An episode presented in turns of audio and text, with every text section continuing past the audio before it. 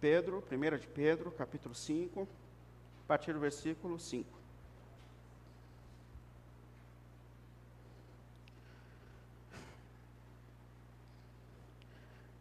Da mesma forma, jovens, sujeitem-se aos mais velhos, sejam todos humildes um para com os outros, porque Deus se opõe aos orgulhosos, mas concede graça aos humildes. Portanto, humilhem-se debaixo da poderosa mão de Deus, para que ele os exalte no tempo devido. Lancem sobre ele toda a sua ansiedade, porque ele tem cuidado de vocês. Sejam sóbrios e vigiem. O diabo, o inimigo de vocês, anda ao redor como leão, rugindo e procurando a quem possa devorar. Resistam-lhe, permanecendo firmes na fé, sabendo que os irmãos que vocês têm em todo o mundo estão passando pelos mesmos sofrimentos. O Deus de toda graça, que os chamou para a sua glória eterna em Cristo Jesus, depois de terem sofrido durante pouco de tempo, os restaurará, os confirmará, lhes dará forças e os porá sobre firmes alicerces. A ele seja o poder para todo sempre. Amém. Com a ajuda de Silvano, a quem eu considero irmão fiel, eu lhes escrevi resumidamente, encorajando-os e testemunhando que está, esta é a verdadeira graça de Deus. Mantenham-se firmes na graça de Deus aquela que está em Babilônia, em, também eleita, envia-lhe saudações, e também Marcos, meu filho. Saúdem uns aos outros com um beijo santo e amor. Paz a todos vocês que estão em Cristo. Amém? Vamos orar? Santo Deus e Pai, obrigado, Senhor, mais uma vez por Sua palavra. Obrigado, Senhor, por tudo quanto o Senhor tem feito por nós. Obrigado, Senhor, por tudo quanto o Senhor nos falou até aqui, Pai. Pelo nome de Jesus, Deus querido. Que esses princípios eternos revelados na Sua palavra, Senhor, fiquem registrados pelo Seu Espírito em nossas mentes e corações, Pai. E que por Sua graça e misericórdia, Senhor, nós possamos viver transformações reais na nossa vida, Senhor. Segundo o Seu propósito, segundo o agir do Seu Espírito em nossas vidas. Nós oramos assim, com toda a gratidão a Ti, Senhor, pelo santo nome de Jesus. E colocamos mais essa ministração da palavra diante de Ti, pedindo que o Senhor nos fale, nos oriente, nos, nos ilumine, Senhor, pelo santo nome do Senhor, Pai. Amém, meu Deus. Amém. Graças a Ti, Senhor. Amém, querido irmão, querida irmã. Bom, como eu dizia, hoje a gente finaliza essa série de reflexões que nós chamamos de Razões para Viver. Foi uma série que a gente teve como base a primeira carta do apóstolo Pedro. É, aquele Pedro que no princípio da sua jornada era um homem completamente inconstante, fugindo de qualquer tipo de sofrimento por causa de Jesus, agora amadurecido, transformado, escreve a uma igreja que vem sofrendo por causa do nome de Jesus, ensinando-os, orientando-os a ser fiéis a Jesus, mesmo diante dos desafios que nos alcançam. E obviamente essa carta é de Deus para todos nós nos orientando a enfrentar os desafios que nós temos na vida com sabedoria, dentro dos propósitos de Deus, para que a vontade de Deus se cumpra em nossas vidas e em nossas histórias. Entre tantas questões importantes que a gente acabou encontrando nesse texto, é, nas lições que Pedro nos deixou, eu fiquei com algumas coisas muito gravadas no meu coração. É, a primeira é essa visão que Pedro nos dá de que nós somos peregrinos nesse mundo é, Pedro nos faz olhar para o futuro, para o um novo horizonte. Nos faz perceber que a nossa existência não está mais limitada a esse mundo, a essa realidade, mas que por causa de Cristo e da ressurreição de Cristo e do seu sangue derramado na cruz, nós temos agora uma vida eterna. Portanto, nós caminhamos aqui como peregrinos, nós estamos aqui, mas há um destino novo que nos espera. E isso muda toda a nossa maneira de viver o presente, porque isso aqui não define mais a nossa história. Nós não vivemos mais desesperados nesse mundo, como se tudo que nós temos, nós temos a viver e desfrutar estivesse relacionado a essa realidade, mas nós temos um novo céu, uma nova terra que nos aguarda. É uma nova maneira de viver. E Pedro também ensina a gente que enquanto nós estamos aqui, como nós dissemos a semana passada, no tempo que ainda nos resta aqui, existem propósitos que Deus quer cumprir em nossas vidas. existem propósitos de transformações que precisam acontecer em nós. Existem propósitos de Deus se manifestar através da nossa natureza, agora semelhante à de Jesus Cristo. Um propósito, uma nova razão para viver, manifestar Cristo em tudo e a todo tempo. Hoje, ele termina essa carta, e eu queria focar nisso hoje, de uma forma bem curiosa, porque no fim da sua carta ele foca nos presbíteros ou nos líderes da igreja e também nos jovens. É, parecem dois grupos tão distintos um, dos, um, do outro, mas ele foca nesses dois grupos. Até me coloquei a pensar por que, que Pedro termina a carta falando aos mais experientes na fé, aos que lideram na igreja, e por que, que Pedro foca naqueles que são mais jovens. E não é difícil a gente chegar a essa percepção de que, primeiro, os presbíteros, os anciões, os líderes, eles são um modelo para a igreja. Ou seja, eles exercem, exercem na prática um modelo para aqueles que são mais jovens, seja na fé ou seja na idade. Ao mesmo tempo, os jovens são o futuro da igreja.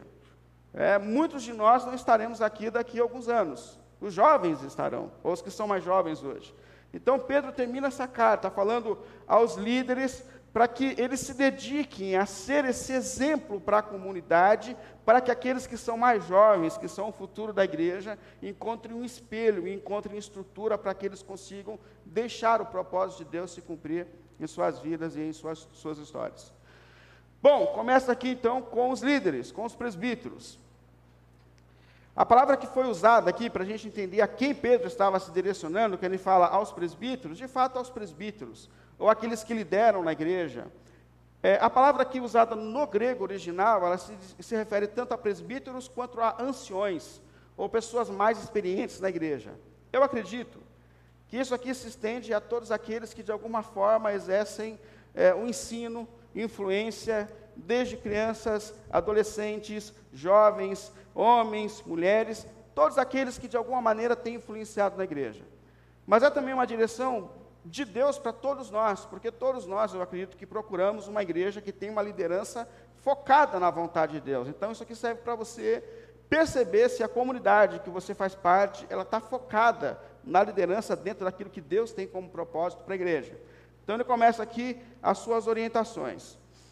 É, evidências aqui que ele quer para esses líderes, ou esse caminho de maturidade. Porque, na mente de Pedro, os líderes são aqueles mais amadurecidos são aqueles que já caminharam mais na fé e que agora têm a oportunidade de compartilhar o ensino e a experiência com aqueles que estão começando na fé ou em caminhos espirituais ainda anteriores. Então, a primeira coisa ele fala assim: caminhos para a gente perceber se esses líderes de fato estão amadurecidos e caminhando dentro do propósito de Deus. E para isso ele fala assim: olha, usando a si mesmo como exemplo de maturidade. Eu gosto disso. Versículo 1: Segunda parte, faço isso, ou seja, essas orientações que eu vou dar aos presbíteros, eu faço na qualidade de presbítero. Ou seja, Pedro não se exclui desse desafio. Ele fala assim: eu vou falar para vocês, mas eu sou um de vocês. Então eu conheço na prática o desafio de liderar a igreja, de ser presbítero. Então faço isso na qualidade. E ele usa em si mesmo as evidências da sua própria transformação como um caminho de maturidade.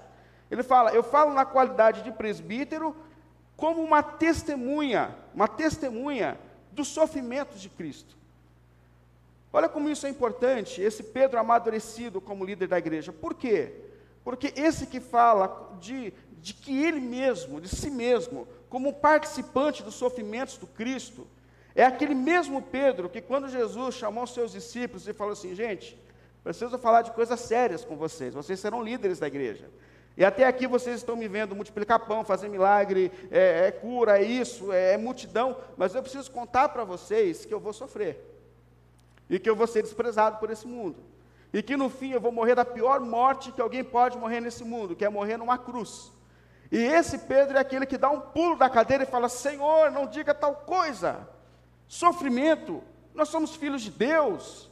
Sofrimento agora, agora que a igreja está dando certo, agora que o dízimo aumentou, que tem um monte de gente entrando para ouvir as suas pregações, e, e, agora, gente, não é, e é nesse momento que Jesus olha para Pedro e fala: Pedro, esse pensamento de vida cristã fácil, esse negócio não é de Deus, para trás de mim, Satanás. Esse negócio não é de Deus, é Jesus que fala isso para Pedro. E ele fala: eu agora sou um, um, um participante dos sofrimentos de Cristo, eu mudei. Esse Pedro é aquele Pedro que, quando Jesus está caminhando para a cruz, as pessoas falam assim: olha, você é um discípulo dele, hein? Esse cara aqui andava com Jesus. Ele fala: eu? Eu? Até parece que vou morrer com Jesus. Eu estou fora, três vezes, chega até a praguejar. Não, eu nem conheço esse cara. Agora, esse Pedro, amadurecido, ele fala: eu sou um participante físico dos sofrimentos de Cristo, eu amadureci. Eu tenho uma nova maneira de entender a fé. Eu entendi que ser presbítero, líder, que servir a Jesus é sim entrar no caminho de sofrimento segundo o mundo. Como nós temos em uma das pregações, de qualquer forma nós vamos sofrer, mas agora nós somos chamados para sofrer por causa de Cristo e por causa da nossa fidelidade a Cristo. E outra evidência que ele coloca aqui, da sua transformação, da sua maturidade, é no versículo 2, é, aliás, no versículo 1 ainda, no fim da fala, ele fala assim: como alguém que participa do sofrimento de Cristo, mas que participará da glória que há de ser revelada. Ou seja, Pedro não tem mais o foco nas prosperidades terrenas, ele não tem mais o foco nas, nas coisas terrenas. Ele fala: agora eu tenho a consciência de que eu tenho um futuro, e o meu foco está no futuro. Enquanto eu estou aqui, eu tenho um propósito a ser cumprido. Mas a minha maturidade me levou agora a focar nas coisas que ainda há de serem despertadas por Deus. Então, desapego ao mundo, capacidade de sofrer, são duas evidências que ele coloca a respeito de si mesmo, como um caminho de que esses líderes de fato são maduros. É um desapego a essa realidade, a esse mundo. Aí ele começa a colocar aqui algumas orientações diretas aos líderes para que eles exerçam o ministério da melhor forma possível. Versículo 2, se você tiver contexto ainda aí. Pastoreie o rebanho de Deus que está aos seus cuidados. Pastoreie o rebanho de Deus que está aos seus cuidados. Uma observação importante: pastoreie o rebanho de Deus. A igreja não é minha, o rebanho não é meu. As ovelhas são de Cristo, foi Ele que deu a vida por ela. Foi Ele que comprou a nossa vida na cruz do Calvário. E às vezes, como liderança, a gente esquece disso. E a gente fala, a minha igreja, as minhas ovelhas. Não, não, a igreja é de Jesus. Um dia que ela se tornar nossa, ela perdeu o sentido. Ela é de Jesus. Ela é de Jesus. E infelizmente, não só tem líderes que esquecem que a igreja é de Cristo, mas existem crentes que se apegam ao líder e que nunca se apaixonaram verdadeiramente por Jesus Cristo. Mas foi ele que deu a vida por você, você pertence a ele. Então, pastorei a igreja que é de Deus, ele é o Senhor, ele é o dono da igreja. Ele que é esse dono daqui da igreja, ele que tem aqui a mão sobre nós. Segunda orientação, ele coloca assim: segundo, é, olhem por esse rebanho. Essa visão aqui que ele dá de olhar pelo rebanho é uma visão assim de de um pastor no contexto do Antigo Testamento, quando ele cuidava daquele rebanho, ele conduzia ele aos pastos corretos, ele conduzia ele às águas corretas. É uma função de conduzir, olhar, cuidar, assim como eles cuidavam. Então, é uma função, como diz lá no Salmo 23, o Senhor é meu pastor, ele me conduz a águas tranquilas. Mas assim, não necessariamente esse pastor levava todas as 100 ovelhas nas costas, mas ele mostrava o caminho a ser seguido. Isso é importante. Então, olhem, mostrem o caminho, é, estejam com os olhos para perceber se o rebanho tem caminhado segundo a vontade e segundo o propósito de Deus. Aí ele começa a falar sobre qual é a disposição daqueles que servem na igreja, ou seja, o que, que deve existir no nosso coração. Ele fala assim, ó, versículo 2, parte C: Não façam isso por uma obrigação. Ou seja, ninguém que serve no reino, irmãos, deve servir porque está se sentindo forçado a servir. Aliás, se o seu ministério na igreja tem sido um peso, é hora de você orar a Deus e perguntar se esse é o teu chamado. Façam isso com prazer, com alegria. É um privilégio servir no reino de Deus. É um privilégio ser diácono no reino de Deus. É, é um privilégio ser presbítero, ser pastor. É um privilégio que Deus nos dá. Não façam isso com um peso de obrigação, ele fala. Que a disposição não seja uma obrigação. E mais, não façam por ganância. A Bíblia, ela não proíbe que pastores, líderes, vivam da renda da igreja. Muito pelo contrário, né? o trabalhador é digno do seu salário. Mas em algum momento pode-se perder o foco e entender a igreja como uma fonte de renda. E qualquer pessoa que enriquece a partir dos recursos da igreja peca contra Deus, porque isso não é o propósito de Deus. Então não façam isso por ganância. Me faz pensar em tantas comunidades de líderes milionários a partir da igreja, da renda da igreja, e esse não é o propósito de Deus, não é o propósito de Deus. Então nunca façam isso por ganância. E ele coloca assim: e também não hajam, versículo 3, como dominadores do rebanho. Essa consciência de que todo mundo que serve no reino de Deus serve como servo. Não importa o lugar que Deus tem te dado na igreja, a igreja é uma comunidade de servos de Deus. Todos nós aqui somos diáconos. Não importa a posição que Deus tenha te colocado. Por vezes existem líderes também que esquecem disso, que tratam o rebanho como se ele não tivesse condição de pensar e como se ele não tivesse também o Espírito Santo de Deus agindo na sua vida. E por vezes a gente também se depara com crentes que gostam de líderes ditadores, porque tem preguiça de pensar, tem preguiça de orar, tem preguiça de ler a Bíblia e quer alguém que faça tudo por eles. Não é isso. A gente mostra o caminho. Nós somos ditadores, somos servos dentro daquilo que Deus tem colocado como dom na nossa vida. E mais, versículo 3 ainda, ele fala assim: e eu acho que esse aqui é o maior desafio que a gente tem. Façam isso como um exemplo para o rebanho. Eu acho que esse é o maior desafio de servir na igreja. Por quê? Porque nós temos que viver aquilo que nós ensinamos. A, a melhor forma de ensino na igreja é você lutar para viver aquilo que você entende como princípio, aquilo que você está passando para a igreja. Então façam isso como um exemplo. E cabe a gente pensar se a gente tem sido exemplo na maneira que a gente fala, na maneira que a gente ensina, ah, na nossa vida pessoal. Isso aqui é um princípio que Deus coloca para todos nós. E Pedro, sabendo dos desafios que a gente tem em liderar uma comunidade, em ensinar, e como eu disse, não só aos presbíteros, mas a todos aqueles que são considerados maduros na comunidade, que têm ensinado algum tipo de grupo, ele coloca uma motivação diante dos desafios que a gente tem no versículo 4. Ele fala assim: Quando se manifestar o Supremo Pastor, vocês receberão a imperecível coroa da glória. Ou seja, quando chegar o tempo certo, Deus há de recompensar a cada um de nós pelo trabalho e pela dedicação no reino de Deus. E, ó, é uma coroa da glória, não é nenhum tipo de recompensa material que passa, mas é uma recompensa eterna que Deus tem preparado para todos aqueles que batalham no reino de Deus, que batalham pelas ovelhas de Jesus Cristo. Depois de falar aos líderes, aos mais velhos, ele volta aqui e se direciona aos jovens. Como eu disse, dois grupos que parecem tão distantes um do outro, mas ele muda de repente o foco da carta e começa a falar então com aqueles que são mais jovens. Versículo 5, capítulo 5 da primeira carta. Ele fala assim: da mesma forma, jovens, sujeitem-se aos mais velhos. Lembrando que a sujeição ela é um princípio na carta de Pedro. Desde o começo, Deus está dizendo: sujeitai-vos uns aos outros, sujeitai-vos uns aos outros, porque essa é a postura do servo, do discípulo de Cristo. Ou seja, eu tenho que buscar o que é bom para você, eu tenho que olhar para você. O pecado me tornou egoísta, mas o Evangelho me colocou de novo em conexão com o outro. Então, sujeitai-vos uns aos outros. E aqui ele fala: essa sujeição precisa também se aplicar aos que são mais velhos. Olha a importância disso. Isso é, aqueles que já caminharam, que são mais maduros na fé, é, aqueles que já passaram por muitos desafios, que aqueles que são mais jovens, ou na fé, ou na idade, ainda não enfrentaram. Então, sujeitai-vos também aos mais velhos. Eu sei que essa fala ela traz alguns problemas para a gente, porque nem sempre aqueles que estão há mais tempo na igreja, ou nem sempre aqueles que são mais velhos, conseguiram o seu exemplo. Conseguiram de fato viver a maturidade, porque idade, tempo de igreja, não quer dizer que nós somos mais maduros. Dependendo do tipo de caminhada espiritual que a gente faz, existem pessoas que estão há 30, 40 anos na igreja que não amadureceram. Mas aqui há um cuidado que a gente tem que ter, porque às vezes, por aplicar as coisas dessa forma, a gente pode dispensar conselhos que são importantes. Você pode estar falando assim, não, aqui ninguém tem orientação para me dar, e pode ser que você está deixando de lado pessoas que de fato possam compartilhar com você as suas experiências, o que ele já passou. E Pedro está dizendo, não faça essa generalização. Existem sim experiências que vocês podem aprender com aqueles que já caminharam, com aqueles que já enfrentaram, e você tem que ter a humildade de aprender e de ouvir as pessoas que caminharam mais que você. Na vida familiar, na vida espiritual, na vida profissional, em todos os aspectos da vida. Em todos os aspectos da vida.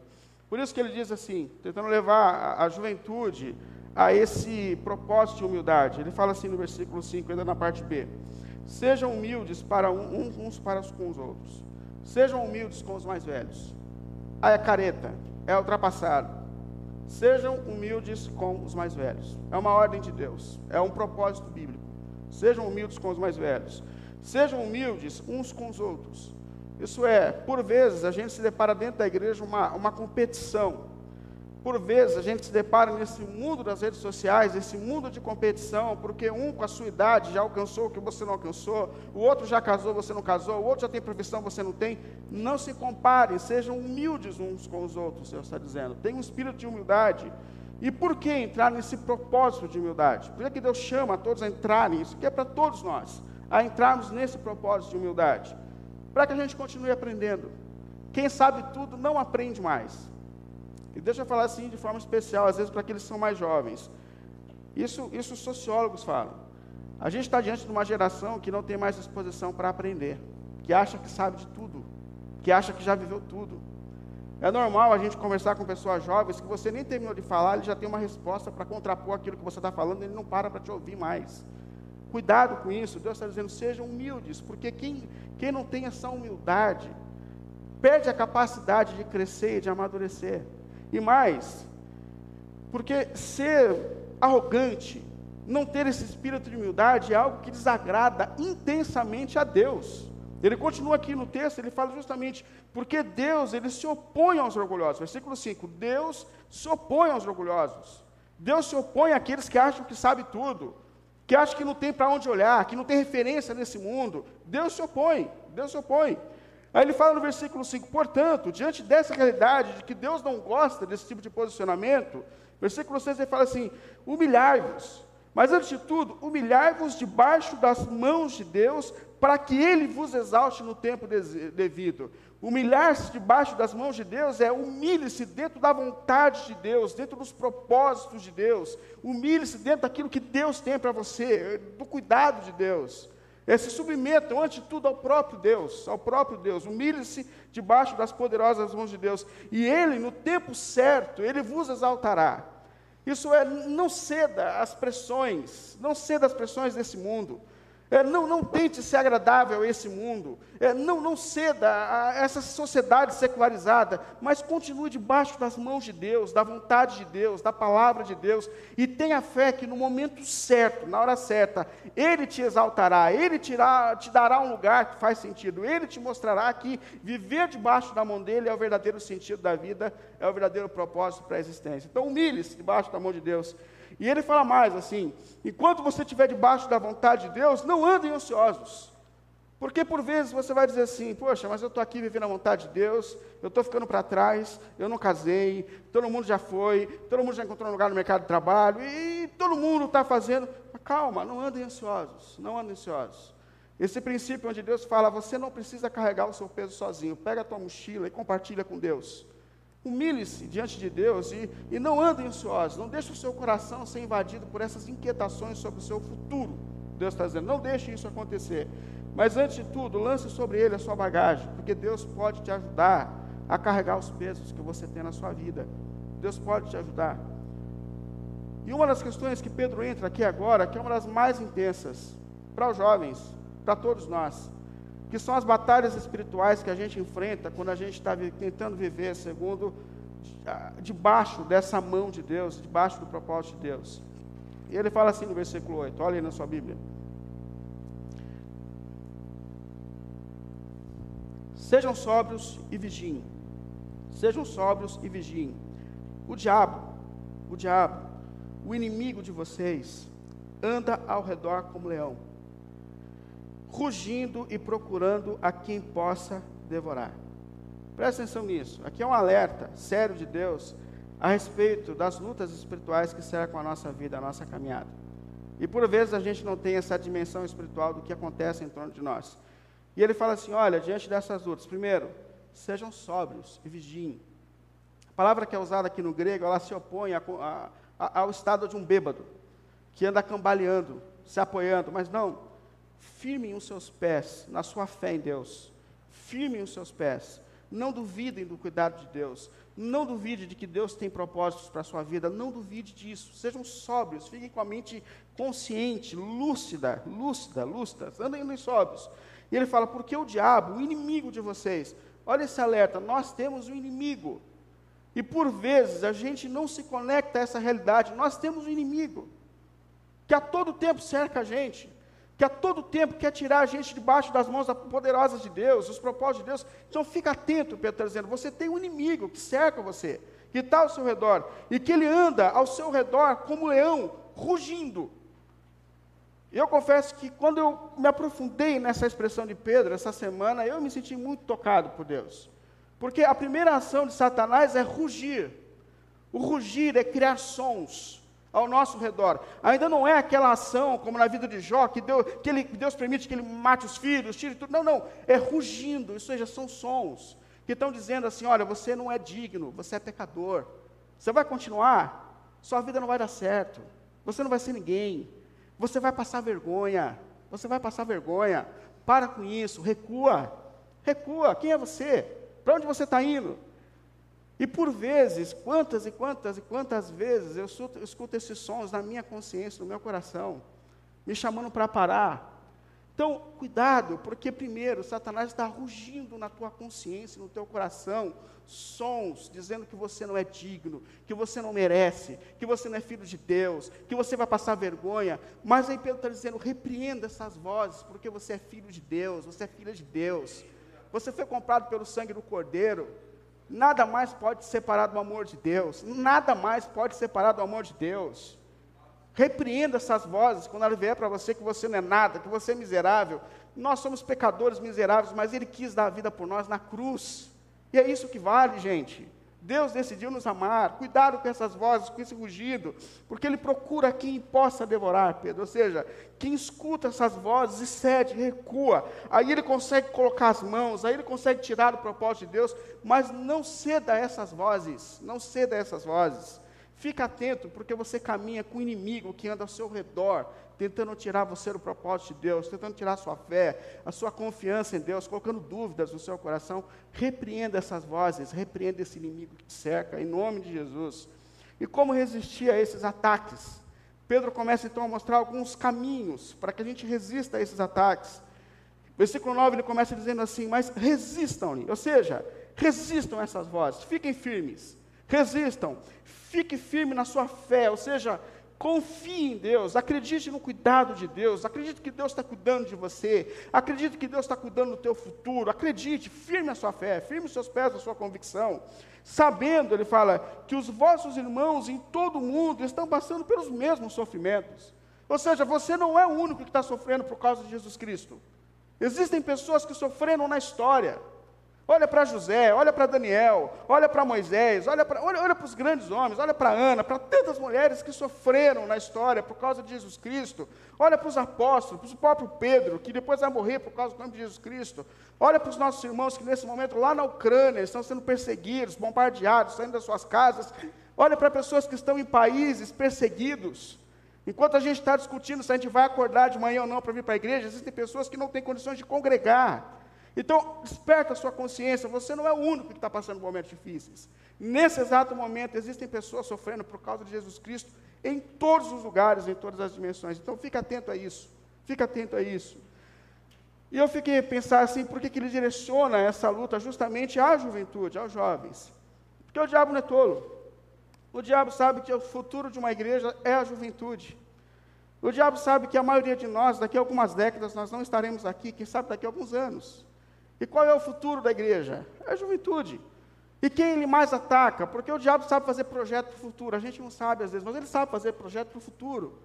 Então, por que ele fala assim, jovens, fiquem firmes, não cedam aos valores desse mundo, não cedam aos princípios desse mundo, fiquem atentos, andem sóbrios, porque ele sabe que se ele tirar a base hoje da tua vida, você não vai estar aqui daqui a alguns anos. Ele sabe disso. Mas, ao mesmo tempo, Deus se contrapõe à voz de Satanás, dizendo: confie em Deus. Fique debaixo das mãos de Deus, fique debaixo dos propósitos de Deus. Confie que Deus está preparando a tua vida, a tua história, que Deus tem um futuro para você, que Deus está cuidando de você. Confie nisso, confie nisso.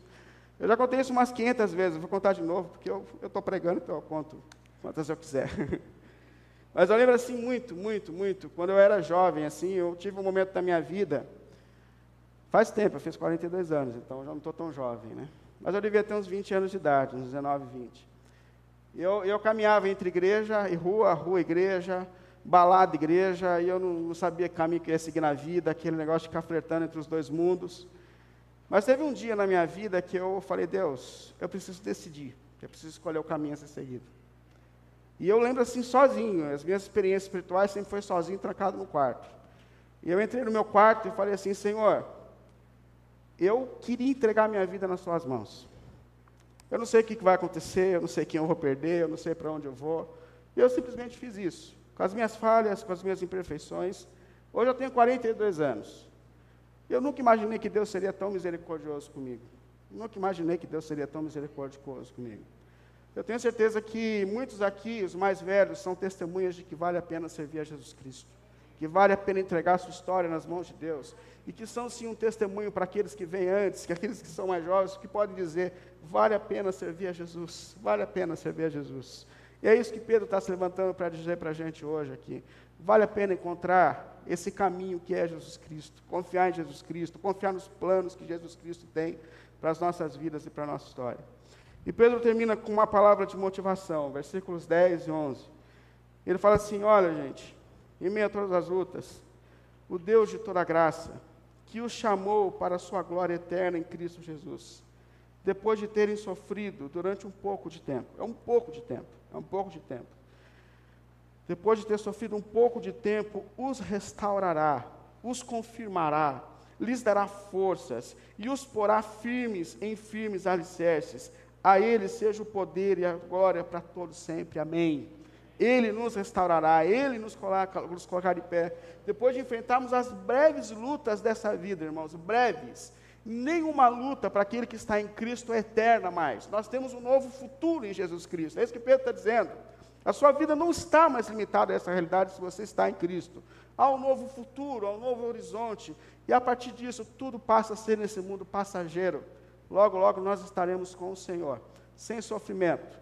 Mas enquanto nós estamos aqui, Pedro está dizendo: não esqueça, não esqueça, não esqueça. Você é peregrino, você é peregrino. Você está aqui, mas você não é daqui. Essa não é a sua morada final. Não se prenda a esse mundo, a essa realidade, como se esse fosse o seu testemunho final, o seu destino final. Não é. Nós temos novo céu e nova terra nos aguardando. Lembre disso a todo tempo. As circunstâncias dessa vida, as tristezas dessa vida, as alegrias dessa vida, as conquistas dessa vida, as decepções dessa vida, todas elas são passageiras. Nós aguardamos um novo céu e uma nova terra. Mas lembre também que enquanto você está aqui, nesse tempo que você está aqui, Deus tem propósitos a serem cumpridos na sua vida e através da sua vida. Deus tem propósitos a serem cumpridos na sua vida e através da sua vida. Que essa esperança do futuro enche o nosso coração de força para enfrentar o momento presente. Mas, acima de tudo, que esse Deus que veio habitar em nós seja manifestado e revelado através das nossas vidas transformadas pelo poder de Deus. Para a glória de Deus, que Ele seja glorificado em nós. Amém? Amém. Vamos ficar em pé, vamos cantar mais um louvor. Depois a gente ora ao Senhor.